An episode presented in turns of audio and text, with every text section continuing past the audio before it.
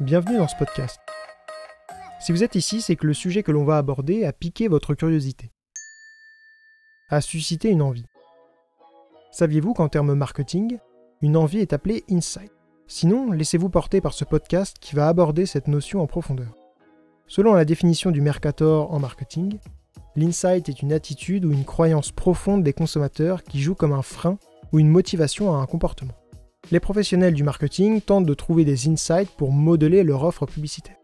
What? C'est toujours flou? Très bien. Euh, prenons votre cas. Vous, auditeur, vous cherchez pour une raison quelconque à vous renseigner sur la définition de termes marketing flous, abstraits, obscurs.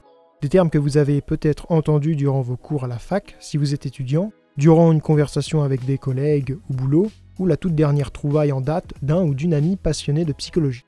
Quoi qu'il en soit, vous cherchez maintenant à vous renseigner sur ces termes. Ce souhait, cette envie, c'est l'insight. Pourquoi les cherchez-vous? Car votre curiosité a été piquée par ce jargon anglo-saxon. Là où cela devient intéressant, c'est que faute de temps, vous ne pouvez pas rester au moins 5 minutes devant une vidéo ou prendre la peine de lire un livre. C'est le frein. Il vous faut un contenu capable de vous en apprendre plus sur le marketing sans vous faire perdre trop de temps. La solution? Ce podcast qui vous explique actuellement ce qu'est un insight alors même que vous êtes probablement en train de faire autre chose. Débusquer un bon insight nécessite de suivre une certaine méthodologie. La formule magique se résume à faire remplir la phrase suivante par son client. J'aimerais, votre souhait, parce que, votre curiosité, mais, votre frein. Au sein d'une entreprise, le chargé de relations clients ou le chargé d'études part d'un constat en observant le public ciblé par l'entreprise, ou prend connaissance d'une revendication de la part de son client. De cette envie, l'entreprise doit deviner la motivation première du client. Mais à quoi cela sert-il? Connaître l'insight du client permet de connaître ses freins, de les réduire et in fine de booster les ventes.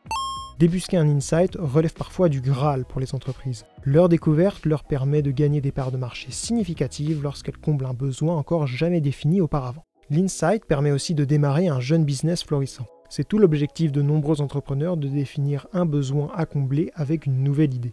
L'insight consommateur facilite six actions pour les entreprises. Le développement de meilleurs produits, l'innovation, l'optimisation de la stratégie marketing, créer des campagnes publicitaires plus pertinentes, mesurer la performance de ses produits et de ses services, et entrer sur un nouveau marché. Je pense avoir fait le tour de la notion. Merci à tous d'avoir écouté ce podcast. Au revoir.